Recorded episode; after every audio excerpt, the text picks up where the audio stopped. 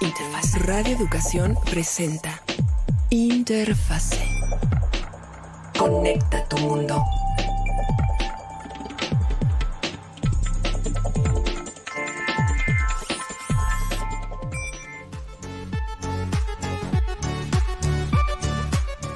Estimadas audiencias de Interfase 1060, estamos reunidas y reunidos un jueves más para compartir con ustedes durante una media hora la actualidad con respecto a las noticias de tecnología, cómo comprenderlo, cómo nos afecta en lo cotidiano y sobre todo es un espacio también para que ustedes hagan preguntas a nuestros expertos cada semana. Yo soy Natalia Luna y a nombre de este gran equipo le doy la más cordial bienvenida al máster Ángel Buen Día. Muchísimas gracias, Natalia.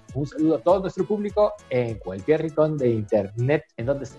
Y a nuestro máster Felipe Barús, que ya lo extrañábamos. ¿Cómo estás, máster? Hola, Natalia. Hola, Ángel. Pues estoy muy bien, Nati, con el gusto de estar otra vez aquí en el programa después de un par de, de ausencias mías por causas de fuerza mayor, pero ya estamos aquí con todo el gusto de siempre para platicar sobre tecnología.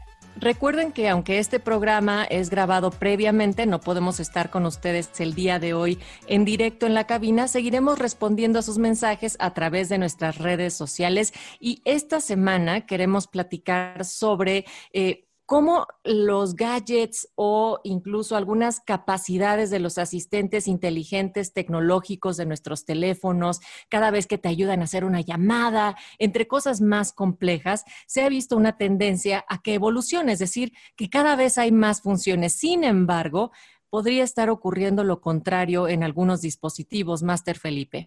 Así es. Esta nota eh, la pongo sobre la mesa por lo siguiente. Eh, muchos de nosotros utilizamos los asistentes inteligentes, Siri en el caso de los aficionados a Apple, eh, Google Assistant en el caso de quienes tienen Android, y creo que ya casi no hay, pero bueno, estaba por ahí Cortana de Microsoft, creo, creo que ya hasta se murió la pobre Cortana. Pero bueno, el asunto de, de, esta nota es que las compañías, y en este caso me voy a referir a Google, quien es propietario de Google Assistant, de repente se les ocurre eliminar funciones a las cuales muchos de nosotros nos hicimos eh, adictos, podría decir yo, aficionados a.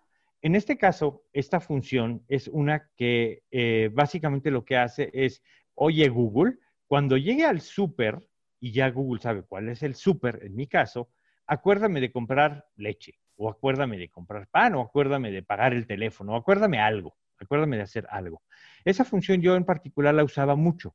Eh, básicamente es una función que se relaciona a mi posición geográfica y cuando llegue a un punto determinado, hacer algo. Les voy a poner otro ejemplo que utilizaba yo muchísimo. Cuando llegue al estacionamiento, acuérdame de medir el consumo de agua. ¿Qué hacía esto? Cuando yo llegaba al estacionamiento de mi casa, justo donde está el medidor de agua, entonces yo medía el agua y con eso podía ir a pagarla.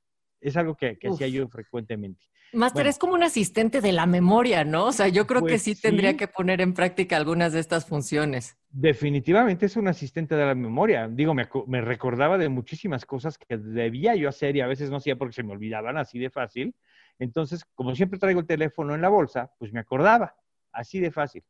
Bueno, este tipo de funciones resulta que Google las va a eliminar. Las funciones que tienen que ver con la posición geográfica y que te recuerde algo en un punto determinado, los va a eliminar. ¿Por qué razón? Bueno, pues nadie ha dado una explicación certera de por qué lo quiere eliminar Google. Una eh, conjetura que hay por ahí es que ya no quiere Google estar lidiando con demandas porque saben mucho de dónde se encuentra la gente y dónde estás ubicado, etcétera, etcétera. Eso lo comentaron por ahí en redes sociales. El asunto es que a fin de cuentas, quienes sí utilizamos esas funciones para algo útil, o sea, nos sirven de algo, pues vamos a perder una función.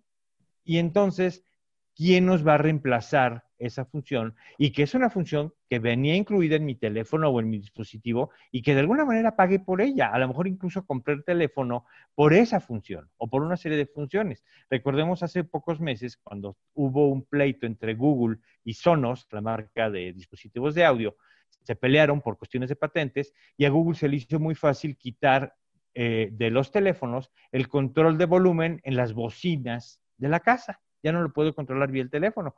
Entonces es bien fácil quitar funciones, pero yo digo, oye, yo pagué por ellas, yo contaba con que iban a estar ahí.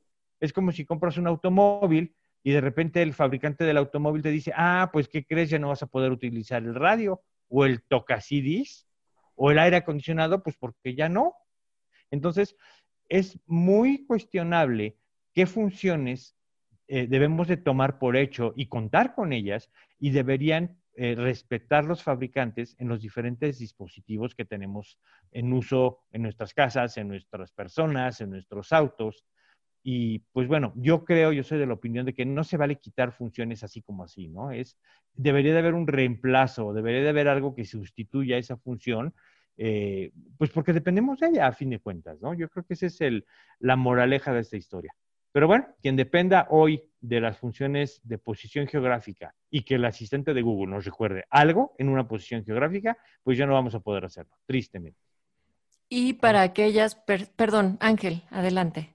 Me encantaría decir que estoy sorprendido de la conducta de Google, pero desafortunadamente es ya un modus operandi, no es remotamente la primera vez que algo así sucede. Digo, hablando de aplicaciones de teléfono o de aplicaciones web o de aplicaciones en general. El Google Reader milenario Recuerda con eso, Felipe, por el amor de Dios, no ahorita. Oigan, eh, yo lo que quería preguntar es para aquellas audiencias quienes apenas están entrándole a los assistants o a los asistentes en sus distintos dispositivos, ya sean Android o iOS, em, ¿por dónde explorar qué funciones son y cómo utilizarlas. Yo sé que es una pregunta muy básica, pero a veces están ahí, literal, en nuestra mano o en nuestro bolsillo, pero poco hacemos uso de ellos. Bueno, eh, yo puedo hablar eh, de Google, básicamente. Cuando uno instala el asistente o activa el asistente en el teléfono, eh, hay una opción por ahí donde le puedo preguntar, ¿qué puedo hacer? ¿Qué puedo hacer contigo? ¿Para qué me sirves? Y esto inicia una especie de tutorial o de clase o de curso básico de cómo utilizar el asistente. después podemos en el mismo buscador preguntarle cuáles son las diferentes funciones eh, del asistente en, muchas cosas, ¿no? Que pueden ser desde activar y controlar dispositivos como el apagador de la luz, etcétera, o recordarme cosas, o manejar la agenda, o manejar eh, llamadas de voz, en fin, son funciones amplias y, pueden llegar a ser complejas. Yo creo que lo primero es buscar estos tutoriales, en el caso de Google Assistant. Sé que Siri lo tiene, yo no lo he, utilizado per se, puesto que no tengo Apple. Porque guácala. Eh, yo creo que Nati nos puede explicar más cómo utilizar Siri. Ella es la experta en Oigan, pero Ángel Buendía nada más hace, pues sí, obvio, ¿no? bueno, entonces buscar eh, las guías que ya pueden existir o no en YouTube Master Barus.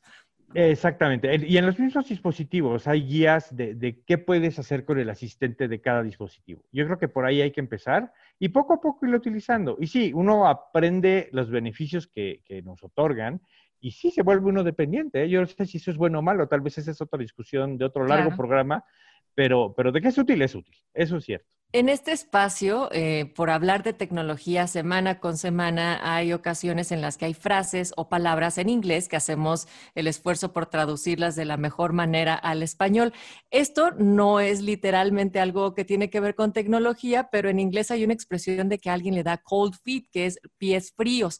Y literalmente es cuando alguien le empieza a dar miedo o se echa para atrás de una decisión y hay una nota de que el señor Musk se le anda enfriando los pies con lo de Twitter. Señor Ángel, buen día.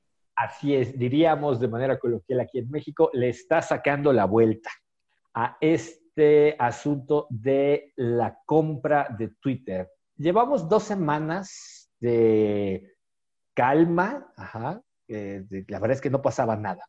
Y ya todos intuíamos que el señor Musk como que le estaba pensando, como que se está enfriando respecto a todo este asunto de comprar Twitter.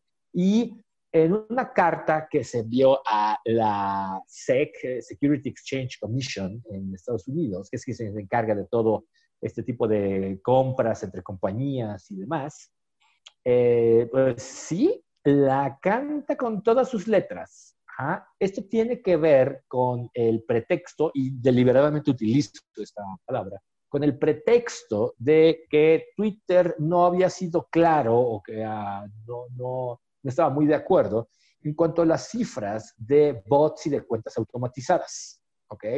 Ese fue el pretexto que Musk encontró como para poner todo esto en pausa.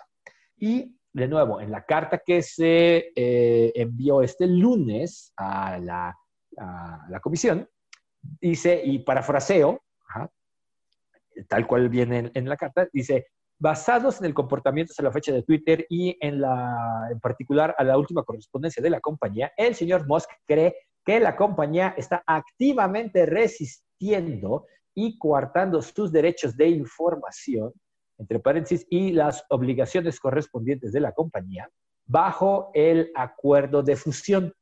Esta es una clara infracción de las obligaciones de Twitter bajo el y el señor Musk se reserva todos los derechos que resulten de esto, incluyendo su derecho de no consumar la transacción y su derecho de dar por concluido o por terminado el acuerdo de fusión. Básicamente lo que estás diciendo es que, oye, ¿sabes qué, Twitter? Este asunto de los bots y las cuentas automatizadas no me late, no me gusta y lo voy a utilizar de excusa para no tener que pagarte el dinero que quedamos que te iba a pagar si me salía yo de este trato.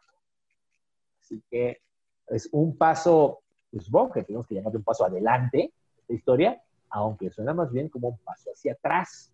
En dos semanas no había pasado nada y a ver, Ángel, el lunes de esta semana amanecimos con esto. A ver, Ángel, eh, utilizas la palabra pretexto. Dinos, dinos, desde tu punto como especialista, porque efectivamente, bueno, de verdad pareciera ya parte de una radionovela esto, esto que sucede con Elon Musk.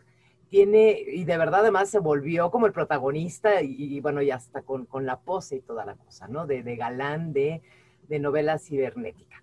Y bien aplicas que si durante dos semanas primero sí, no, bueno, luego no, luego, luego, nada más un poco, bueno, primero sí, pero nada más un cachito.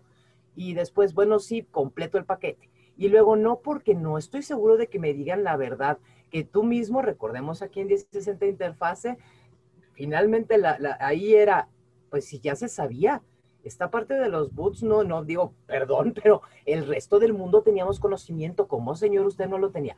Y ahora, en este paréntesis de decir, es un pretexto. El señor se ha dedicado a dar otras declaraciones como que vamos a tener la peor de las crisis económicas y, o sea, yo por eso, por eso quiero saber la opinión dentro de todo este contexto de este es un muy buen pretexto, no lo es. ¿Qué está pasando con esta, esta cibernovela que está encabezada por el señor Elon Musk? Por favor, tanto Ángel Buendía como Felipe Barús. Pues mira, la verdad es que Twitter desde el día uno fue claro respecto a cómo no, cómo cuentan los usuarios no humanos. De hecho, este Parag Agrawal, el director de Twitter, en Twitter, explicó cómo se hace, cómo se hace. Y Musk se aventó la puntada de responderle con uno de esos iconitos cafés sonrientes, como diciendo, no manches, esto es, no sirve de nada. Pero lo que en la industria los analistas eh, comentan es que por los cambios a nivel de economía, por la, el descenso del valor de las acciones a nivel general, no solo de Twitter, sino toda la industria de tecnología, la oferta que, eh, que Mosca había hecho ya resultaba demasiado alta, casi insostenible. Ya no era tan buen negocio como cuando la hizo originalmente y que pues la idea, y sobre todo también lo que está pasando con su compañía base, Tesla, eh, tenía que encontrar un pretexto para poner esto en pausa o de plano salirse. Y lo mejor que se encontró fue un tema que es naturalmente polémico, que es el de las cuentas automatizadas, las cuentas no humanas de Twitter. ¿Que es un recurso medio endeble? Sí, la verdad es que sí. Pero la verdad es que esto va mucho más allá que simplemente el número de cuentas que no son controladas por humanos, que Twitter reporta. No sé cómo lo veas tú, Felipe. Yo creo que nuestro amigo Elon Musk ha sido una diva en, la tecnología desde hace mucho tiempo. Eh, le encanta el protagonismo, como bien dices, Lau, esa es la palabra adecuada, yo creo. Y esto de los bots no es una novedad. Digo, los bots han existido todo el tiempo y, vaya, es claro que están ahí. Eso es una realidad. ¿Cuántos? No sé, pocos, muchos, lo que sea. Pero bien claro, Elon Musk, en lugar de haber ofrecido cuarenta y tantos mil millones de dólares, pues a lo mejor podría haber ofrecido 20 mil o 30 mil, no lo sé. Es cierto que ha habido variaciones, como bien dice Ángel, pero me hace a mí preguntar todo esto, ¿qué tanto o qué tan legítimo, qué tan real es su intención de compra? ¿O simplemente quiere hacer ruido y telenovela y protagonismo y estar en, las eh, cámaras y lentes y pantallas de todo el mundo cuando no hay una eh, intención real de compra o un plan real de compra para Twitter, sino simplemente es mero protagonismo, mera telenovela, mero ruido en la línea tecnológica y, que al final de cuentas no va a llegar a nada útil para nadie, ¿no? Eso es lo que a mí me, hace, me hace ruido y me hace preguntarme qué realmente quiere Elon Musk con Twitter. ¿O está jugando o, qué? Ha, hecho comentarios y observaciones de sus mismas empresas, literalmente sacadas de un sombrero negro, y, eso hace que suban las acciones y bajen las acciones y, haga, haya afectaciones en la bolsa eh, que le pegan de buena forma o de mala forma a muchas empresas y a mucha gente. Y me pregunto qué tanto le gusta o no jugar ese juego del protagonismo y de, mover bolsas y valores al señor Elon Musk. Estoy otra vez argumentando, esto es meramente especulación mía, pero es lo que me pregunto en realidad. Por no hablar del hecho de que, no sé cuánto llevamos con esta, eh, esta radionovela, pero en ese tiempo hay gente de Twitter que ya salió hubo cambios en la dirección, ha habido también descensos en las acciones, o sea, el proverbial los dejó vestidos y alborotados y aparte pateó el gallinero, hizo un desastre y ya se fue. Así es. Ahora dice, no, sabes que ya me voy, ya, ya, ya, esto ya no tiene ningún interés, adiós. Y deja una compañía en un estado mucho peor que como estaba claro. antes de que todo este telenovela empezara. Claro. Sin embargo, sigue controlando el discurso mediático tremendamente. Exactamente, Natalia. Sigue controlando esta parte de, y, bueno, parece que nuestros, nuestros expertos en cabina coinciden también con una serie de análisis de los distintos expertos que ellos a su vez eh, revisan y con los que ellos mismos se encuentran, que estamos de frente a quien quiere estar en el foco, no se quiere quitar del foco, con un discurso a su favor todo el tiempo, no, no mediando ningún tipo de consecuencia porque, porque hasta vaya, hasta los que, los de a pie, los de, sí, perdón, los de a suelo raso, pues bueno, si lo compra, si no compra Twitter, si no, pero toda, todas las otras medidas no, porque todas las otras medidas, como bien menciona el buen día, o afectan a personas que son despedidas, o como bien dice Felipe Barús, o afecta a otras empresas que también están dentro del negocio de, de, la, ahora sí que de todo esto que es la ciber, la cibertrama, en la que vivimos, la experiencia con la tecnología. Entonces, realmente sí cabe destacar que el, día de hoy, más allá de que el señor Musk sepa cosas que nosotros no sabemos, que seguramente es así, pues lo que tenemos es un personaje que solamente está en el foco jugando con la atención.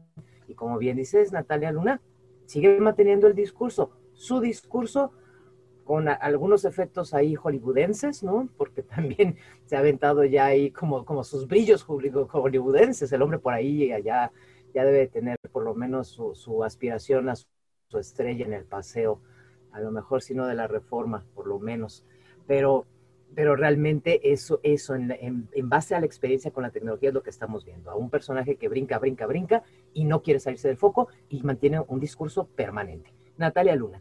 Pues estaremos pendientes si se le calientan o se le siguen enfriando esos pies a Elon Musk. Mientras tanto, eh, regresamos al planeta Tierra y eh, platiquemos más, Master Barús, sobre las marcas de celulares que en México han tenido importancia en cuanto a consumo, porque depende mucho de la funcionalidad. Es decir, qué nos funciona, qué no, con qué teléfono me siento cómoda, puedo acceder a él también a nivel costo y hay todo un estudio eh, que se ha hecho al respecto, Felipe. Así es, les quiero platicar esta historia. eh, sobre las marcas de teléfonos celulares que más se están vendiendo en México y estas son datos a junio de 2022. Les voy a dar la lista muy rápidamente y, luego les quiero platicar brevemente una anécdota muy interesante, puesto que yo acabo de comprarme otro teléfono. La marca número uno, Samsung, en sus diferentes modelos. Tiene una enorme cantidad de modelos y estamos hablando del 35.6%. Después sigue Motorola con el 14.2%. Huawei, 12.1%. Y aquí le pongo un asterisquito porque Huawei está limitado por Google para utilizar Android. Tiene sus detalles. Cuidado con Huawei. Cuarto lugar, iPhone con el 10.9%. Otros, 11%. Y luego toda una bola de marcas chinas que ya ni existen. LG, por ejemplo, que ya no fabrica celulares. Eh, ¿Por qué son estos datos relevantes e importantes? Resulta que, como saben muchos de ustedes, yo tuve tuvo, yo tengo, todavía existe, un Pixel de Google, un Pixel 3, que ya es un teléfono de cuatro años, y que la pila empezó a morir. Ya cuatro años de servicio fue suficiente, la pila empezó a morir, ya no me daba batería suficiente el teléfono por día, así que tuve que cambiarlo definitivamente. Yo quería comprar un Pixel otra vez, comprado en Estados Unidos, puesto que no se vende oficialmente en México, y fue a encontrar que Google limita estos teléfonos en países donde no se vende oficialmente. Deshabilita el 5G para empezar. Sí, es una, es una actitud un tanto cuanta desleal de parte de Google, pero pues así es, ¿qué le hacemos? Conclusión, dije cero píxel, se acabó píxel para mí, tengo que comprar algo más. Me puse a estudiar qué teléfono comprar y por qué, y algo que me convenciera en términos de modelos, capacidades, comparativamente con las funciones de píxel, etcétera y me encontré cosas realmente sorprendentes. Por ejemplo, hay comunidades en las redes sociales, Facebook principalmente, donde hay grupos de usuarios de Pixel, grupos de usuarios de Samsung, grupos de usuarios de Motorola, etc. En estos grupos, que ustedes se pueden inscribir con hacer un clic en Facebook, hay una enorme cantidad de personas que venden teléfonos. Y, y baratos, de hecho, los venden baratos. Pero la pregunta es, ¿de dónde salen esos teléfonos?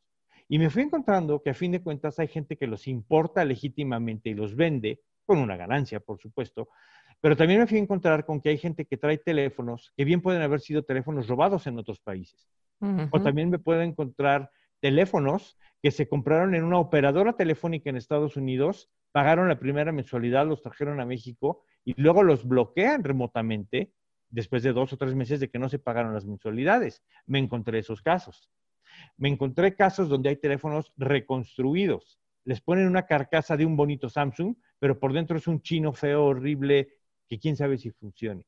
Es decir, me encontré una subcultura, un submundo de la venta, comercialización y mercadeo de teléfonos celulares que la verdad es que me dio miedo. Se, vio tenebroso lo que me encontré. Y de todas las marcas, desde la manzanita Apple hasta Samsung, Motorola, LG, Xiaomi, etcétera, etcétera. Hay gente que cambia teléfonos. Te doy mi Samsung si me das tu Motorola, o te doy tu iPhone si me das un Pixel. Hay esa, esa cultura se da. Yo la verdad es que dije, no, yo no le voy a entrar a eso, pues porque no sé ni qué estoy obteniendo, ni qué clase de teléfono estoy comprando. Igual es un teléfono robado, igual es un teléfono reconstruido, etcétera, etcétera. Acabé comprando un teléfono hecho y derecho en una tienda de Samsung, por cierto. Y resulta que, pues la moraleja o lo que les puedo decir es, si van a comprar un teléfono, tengan mucho, mucho cuidado lo que van a comprar, cómo lo van a comprar, por qué lo van a comprar, con quién lo van a comprar y bueno, por supuesto, cuánto van a invertir, ¿no? Eso es un aspecto sumamente importante. Eh, este submundo de la industria de los teléfonos celulares en México y Latinoamérica, porque descubrí que hay intercambios de botines de teléfonos celulares entre países de Centroamérica y México, por ejemplo, que los roban aquí y los mandan a vender a El Salvador, a Guatemala, etcétera, o viceversa. Se encuentran unas cosas muy extrañas, muy anómalas, por decirlo de la forma más eh, amable. posible. Y pues bueno, tengan cuidado si van a comprar un teléfono celular. Ese sería mi, mi mensaje y mi moraleja. Y bueno, de ahí el por qué la venta de, de, las marcas que mencioné algo, ¿no? Samsung en primer lugar. Oigan, Masters, pero también me, resulta interesante compartir con nuestras audiencias, recordarles rápidamente esta lista que se hace, que primero es Samsung, después Motorola, luego Huawei y luego iPhone y después vienen otras marcas, porque qué tanto también en México esto digamos que el orden de este tipo de marcas es por funcionalidad y también por precios. Es decir, es mucho más accesible comprar tal vez un Samsung que ya sea de una gama media o incluso alta que un iPhone, por ejemplo. O sea, ¿será por, porque son buenos o simplemente por cómo compramos nosotros, por estas tendencias? Yo creo que hay, un, hay varios factores importantes. Samsung tiene una gama de, de modelos muy, muy amplia. Tiene teléfonos que valen 40 mil pesos, incluso más, algunos. O sea, son teléfonos de muy, muy, muy alta gama, más caros que cualquier iPhone, por ejemplo. Ok. Pero tiene teléfonos que prácticamente valen mil pesos o menos de mil pesos, muy, muy, muy, muy baratos, que obviamente ese es el, para el mercado de niños o mercado popular o mercado barato. Entonces, esa gama, si sumamos toda la cantidad de unidades vendidas, pues lo hace estar en primer lugar iPhone, por lo tanto, tiene eh, una cantidad de modelos muy reducida, tres, cuatro modelos diferentes en sus diferentes versiones. Sí son eh, teléfonos de cierto costo, por supuesto, y de cierto nivel de estatus para mucha gente, pero el volumen de unidades que venden es mucho menor, infinitamente menor a lo que vende Samsung. Entonces, sí hay que entender cómo está compuesto la, eh, los números de cada una de estas marcas para comprender cómo se comportó la venta, ¿no? Eh, Samsung tiene una infinidad de modelos, Apple no, Apple es mucho más reducido y por ende, pues está en cuarto lugar de ventas en México. Master, buen día, ¿qué opinión te merece esto y cuál estás usando tú actualmente? Híjole, yo estoy en el otros. ya estoy utilizando un Xiaomi desde hace dos años, es como mi segundo o tercer teléfono de esa marca y estoy bastante contento. Muy ¿Un Xiaomi? Que hay que decir que, que, es este, una marca china y que ha ido eh, cada año también como recuperando lugares para colocarse en esta lista, en el número 10, por ejemplo. Algo así, exactamente. Pero algo que también es importante en ese número es que cuántos de esos teléfonos, por ejemplo, son, eh, por ejemplo, con plan o son subsidiados por las telefónicas. Eso también es un factor claro. importante. Por supuesto. Bueno, pues eh, ustedes harán su mejor elección. Si de algo les sirve, ahí está eh, este artículo que nos comparte Felipe Barús. Ojalá que lo podamos también, si se puede, Máster, compartir a través de las redes de interfase 1060 para que lo tengan a la mano nuestras audiencias. Mientras tanto, nosotros ya estamos despidiéndonos, se quedan varios temas en el tintero, pero recuerden que nos encontramos aquí el próximo jueves en esta cita que ustedes tienen con Radio Educación en el programa dedicado a la tecnología. Mientras tanto, se despide todo este gran equipo, el máster Ángel Buendía, el máster Felipe Barús, por supuesto, Alma Lilia Martínez en la asistencia de producción, Leonardo también en el servicio social. Estuvimos en los micrófonos la señora Laura Viada, su servidora Natalia Luna, en una producción de Mario Ledesma.